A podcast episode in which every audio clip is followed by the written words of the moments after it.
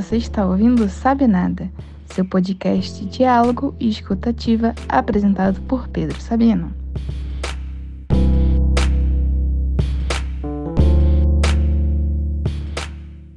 Tudo se acelera na era da informação. As relações, os costumes, a alegria, a solidão. O tempo é mais curto, a distância é mais curta. Porém, muito se fala e pouco se escuta. E é com esse trecho de um poema do Vitor Izenzê, retirado da música Lado B da banda Scratch, que a gente reflete sobre o seguinte ponto. Eu estou de fato prestando atenção naquilo que eu estou ouvindo? Segundo uma pesquisa feita pela Microsoft no Canadá há alguns anos, a atenção dos seres, dos seres humanos já está um segundo atrás da atenção de peixinhos dourados, que é de nove segundos. De acordo com essa pesquisa, a concentração das pessoas tem sido afetada pelo uso de exatamente dispositivos e redes sociais. Essa nossa falta de atenção, ela pode afetar diversos campos da nossa vida, seja na relação com outras pessoas, no trabalho, nos estudos, até mesmo nas horas vagas, que a gente não está fazendo nada muito sério. A escutativa, ela vem para ajudar na manutenção da concentração fazendo com que a gente esteja mais atento ao que nos é dito e a tudo que nós ouvimos. E para a gente aprofundar esses dois temas, a atenção e escuta ativa, a primeira convidada do Sabe Nada é a psicóloga clínica com ênfase no atendimento com adolescentes, especialista em terapia cognitivo-comportamental mestranda da UFRRJ, Mônica Mesavila. Bem-vinda ao Sabe Nada, Mônica, muito obrigado pela sua presença. Oi, Pedrinho, eu que agradeço o convite. Estou muito feliz em começar esse projeto aqui com você. Então, Mônica, é, primeiro para a gente já começar do começo, né? Explica para quem está ouvindo esse termo escutativa pela primeira vez o que é e por que ela se faz necessária em nossa sociedade é, atualmente de acordo com a forma que a gente tem vivido, né, nas nossas relações, no nosso trabalho, enfim, todos esses campos. Sim, é, quando a gente fala de escutativa, a gente está falando de vínculo, né? A gente está falando de ouvir o outro sem julgar, sem dar uma opinião, o que é extremamente difícil, porque a gente está muito acostumado a ouvir e já pensar na resposta que a gente vai falar. Então, a gente não tem ouvido de fato o que o outro tem nos falado. Né? A gente acaba se perdendo nessa era que a gente vive de respostas muito rápidas. Né? E escutar ativamente não necessariamente quer dizer concordar ou ceder aos argumentos do outro, mas apenas ouvir, até para dar ao outro a oportunidade de se entender melhor. E é muito isso que acontece na terapia. Né? Na terapia, a gente dá tem, a gente faz esse, esse movimento, né, de fazer com que o outro se ouça. E escutar ativamente está muito relacionado também a entender os processos e as necessidades afetivas do outro, que nem sempre é semelhante ao nosso. Mas uma coisa a gente tem em comum: todos os seres humanos têm a necessidade básica de ser reconhecido, de ser validado e ser escutado. Então, assim, parar para pensar na maneira como a gente se comunica contribui muito para melhorar as nossas relações, tanto pessoais quanto profissionais.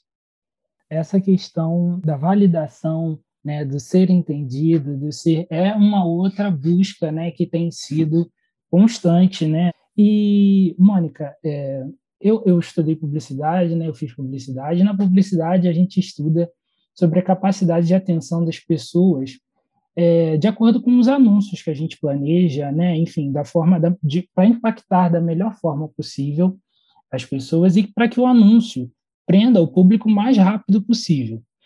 E também, como eu falei de rede social, a gente tem visto nos últimos anos uma ascensão, principalmente do TikTok e da, da, do, eu adorei esse termo quando eu vi a TikTokização das coisas.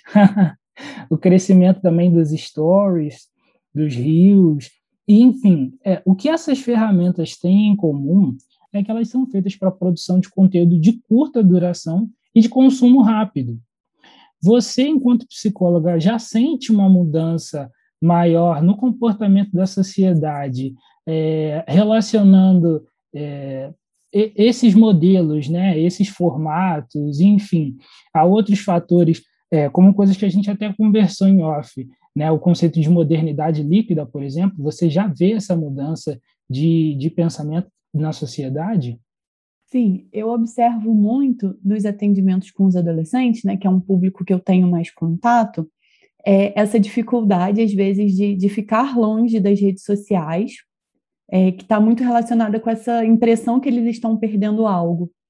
E também sobre a questão é, escolar, como que essa questão de, de ser tudo muito rápido, né, dos conteúdos serem muito curtos, como que isso impacta na, na, nas questões escolares, como eles têm essa dificuldade de, de ler um texto mais longo, de se concentrar para fazer uma conta. Isso tem sido cada vez mais difícil para eles. Né? E isso está muito relacionado com o que a gente estava falando da modernidade líquida, né? Que a gente vive numa sociedade que ela está sempre em busca de uma novidade, uma notícia nova, uma promoção, um carro, a nova rede social. Então, isso tem um impacto muito grande dessa coisa de aproveitar o aqui e agora, de pensar em si mesmo, né, de tudo ter que estar tá relacionado com um prazer muito instantâneo, né? Você tem que estar tá sempre sempre conectado com algo que te faça sentir bem o tempo todo. Então isso acaba trazendo uma, uma liquidez às, às relações que a gente tem vivido, que a gente tem vivido, né? E assim, a gente acaba respondendo isso de uma maneira incompleta, né? A gente acaba não prestando atenção em outros detalhes que podem estar relacionados numa situação. Né? A gente, quando a gente fala de, de terapia cognitivo-comportamental, a gente fala um pouco sobre, sobre essa questão de analisar as evidências. Né? A gente aprende que, que analisar as evidências significa analisar a situação de várias formas, né? refletindo sobre o contexto. E nesse contexto da modernidade líquida, isso às vezes é muito difícil, porque a gente está sempre querendo responder e resolver alguma coisa imediatamente. E isso faz com que a gente fique exausto.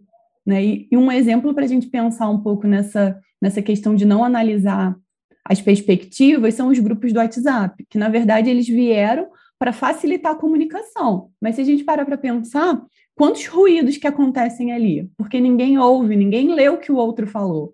As pessoas simplesmente acrescentam informações que às vezes estão desconexas, né? perguntam coisas que já foram faladas e ninguém se entende. Então a gente vive num ritmo sem pausa. Então a gente precisa, a gente tem essa impressão, né, que a gente precisa sempre ser muito útil, né? E somado a esses estímulos e a essas exigências, isso acaba alterando a nossa qualidade de vida. A gente, a gente acha que precisa ficar alerta o tempo todo. E isso impacta na nossa forma de pensar, né? É, e pensando um pouco até nesse sentido da, do, do, desse desgaste, né, dessa, dessa questão da dificuldade dos adolescentes que você comentou sobre essa busca de uma coisa é, cada vez mais imediata, isso afeta, inclusive, o, o, o próprio sentido da terapia, como você estava comentando, né? Você sente também essa dificuldade durante a terapia do adolescente buscar, às vezes, uma coisa mais imediata, enquanto, é, na verdade, é, é, é, o, o que é interessante, né, o que é o, o, o tratamento é uma coisa a longo prazo. Sim, às vezes é muito difícil para eles suportarem esse processo de mudança, né? Entenderem que assim, que as coisas não vão ser resolvidas de uma noite, da noite para o dia, né? Que é necessário muito muito investimento, muita dedicação, que é preciso fazer algumas mudanças que nem sempre são fáceis, e isso para eles é muito difícil.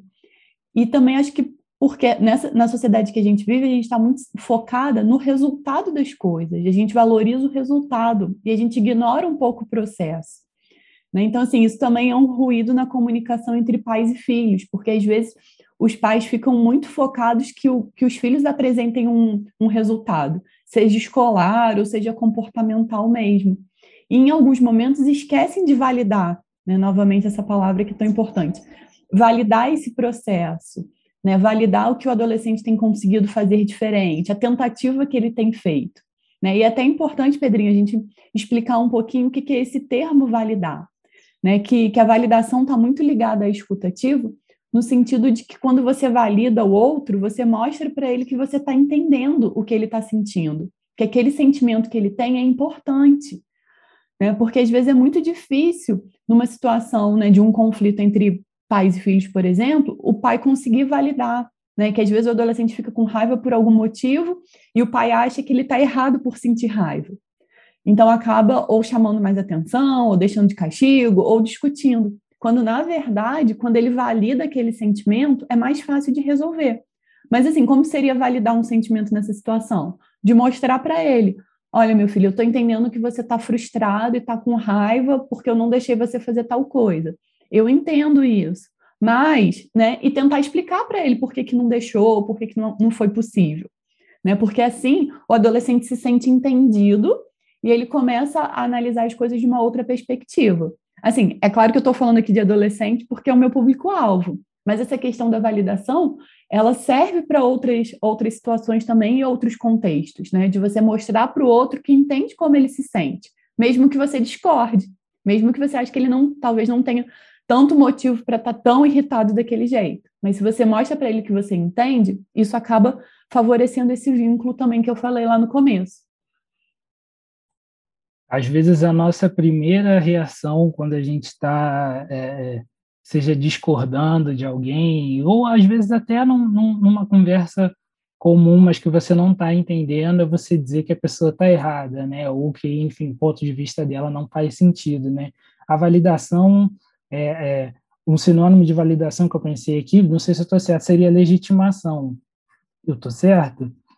Para dizer que a pessoa dizer assim, mesmo que eu não entenda, eu tô, uhum. eu estou, é, faz sentido o seu pensamento, eu estou tentando entender, eu estou tentando uhum. absorver, seria isso? Isso, isso, né? Porque assim, voltando a esse exemplo que eu dei, mesmo que talvez para o pai não faça sentido o adolescente ficar com tanta raiva numa situação que ele foi privado de fazer alguma coisa, o pai se coloca nesse nesse, nesse contexto mesmo, de entender que para o adolescente aquilo é importante. Então, ele dá ele diz que é legítimo, ok, é legítimo sentir raiva numa situação que você é privado de fazer alguma coisa. Né? Mas isso não quer dizer que o pai vai ter que ceder aquele impulso, já que o, que o adolescente ficou com raiva, por exemplo. Ele só mostra para ele que ele entende. Então, a partir desse entendimento, ele pode fazer. Pode, eles podem pensar em outras formas de resolver aquele problema. É bem isso mesmo, foi um bom, um bom sinônimo.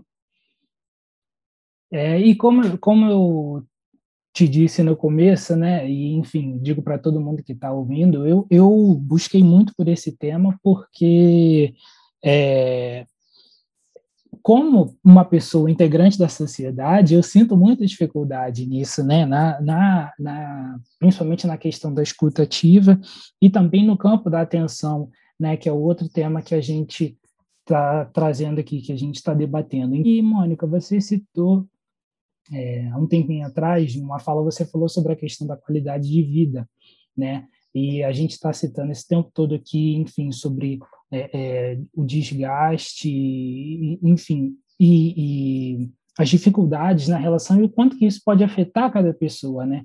Nesse trecho da, num trecho né, da, dessa matéria da BBC que eu citei no começo do podcast, relacionada a essa pesquisa da Microsoft, eles dizem que na pesquisa os voluntários que usavam os dispositivos digitais, além da média, tendiam a apresentar mais dificuldade para se concentrar em situações onde a atenção era mais exigida. Ou seja, exatamente o que você falou sobre a relação dos adolescentes, por exemplo, com, enfim, seja as atividades escolares, seja na, no processo do tratamento da relação com a terapia, né? Mas a gente pode trazer isso para N campos, é, seja com relação a adultos, idosos, enfim.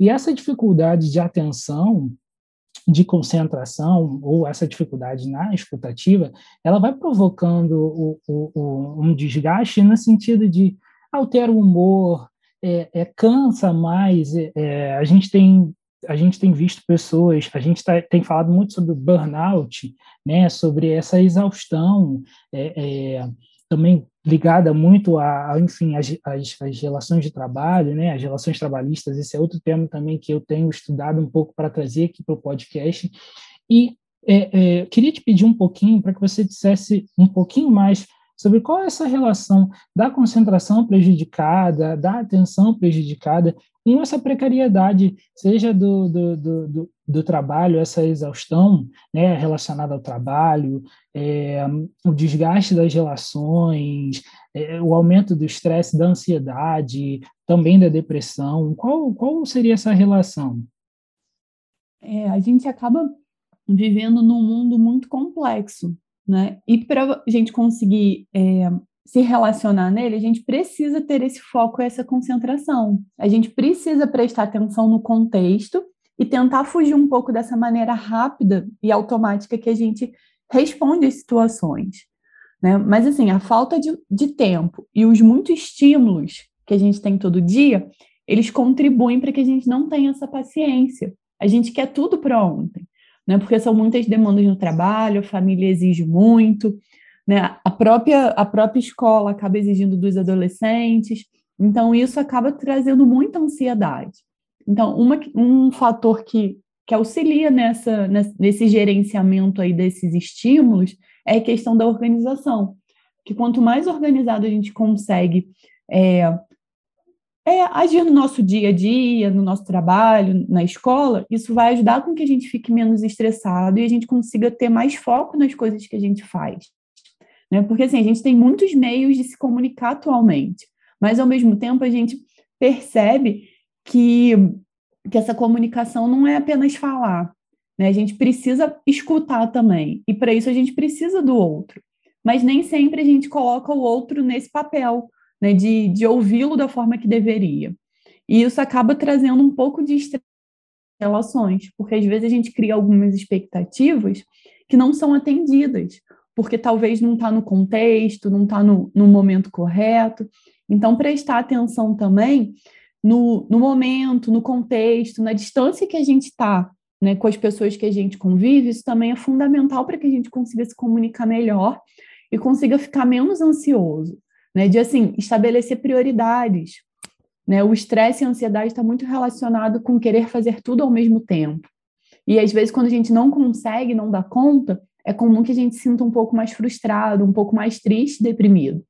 Então, assim, elencar também as prioridades é extremamente importante para que a gente possa enxergar né, à nossa frente quem realmente está, né? Ouvir o outro com mais, com mais tranquilidade, com mais calma e ter um pouco mais dessa perspectiva ampliada, porque a escuta tem essa função, que a gente abra para que a gente se abra para visões que são contrárias à nossa.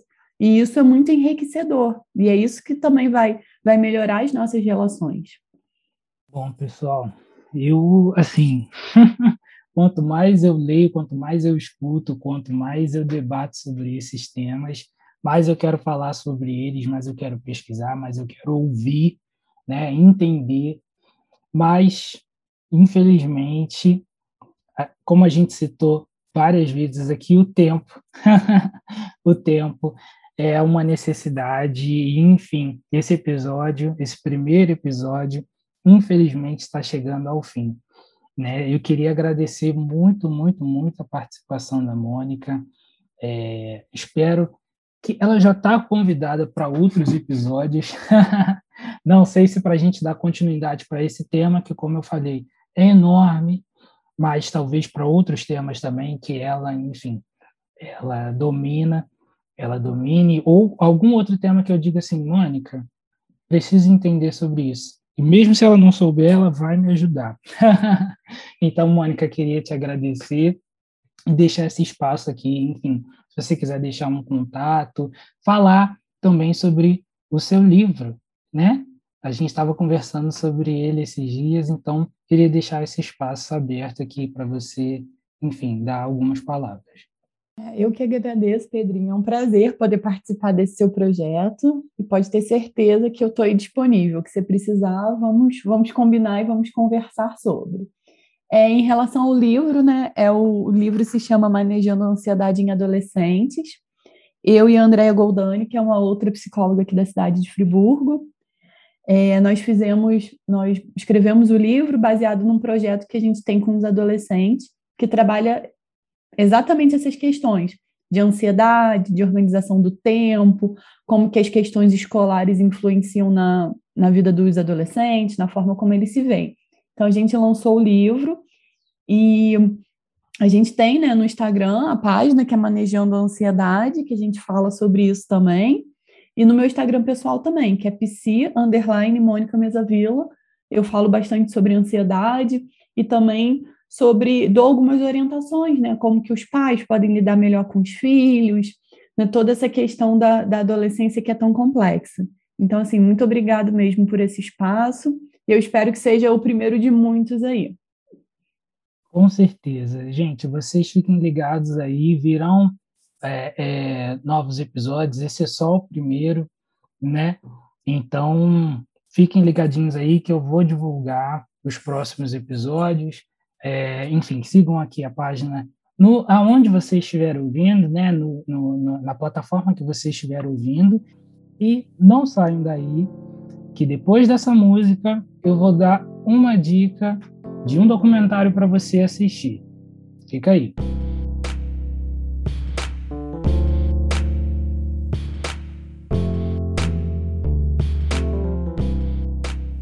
Dica de hoje é: Estou me guardando para quando o carnaval chegar. E não, curiosamente eu estou falando sobre esse documentário e ele não tem nada a ver com escola de samba e nem tem a ver com pandemia.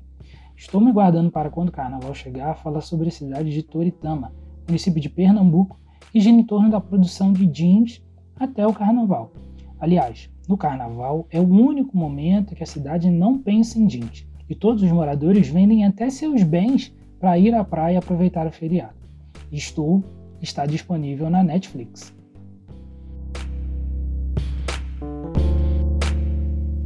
Muito obrigada por chegar até aqui. Você acabou de ouvir o Sabe Nada, seu podcast de diálogo escutativo.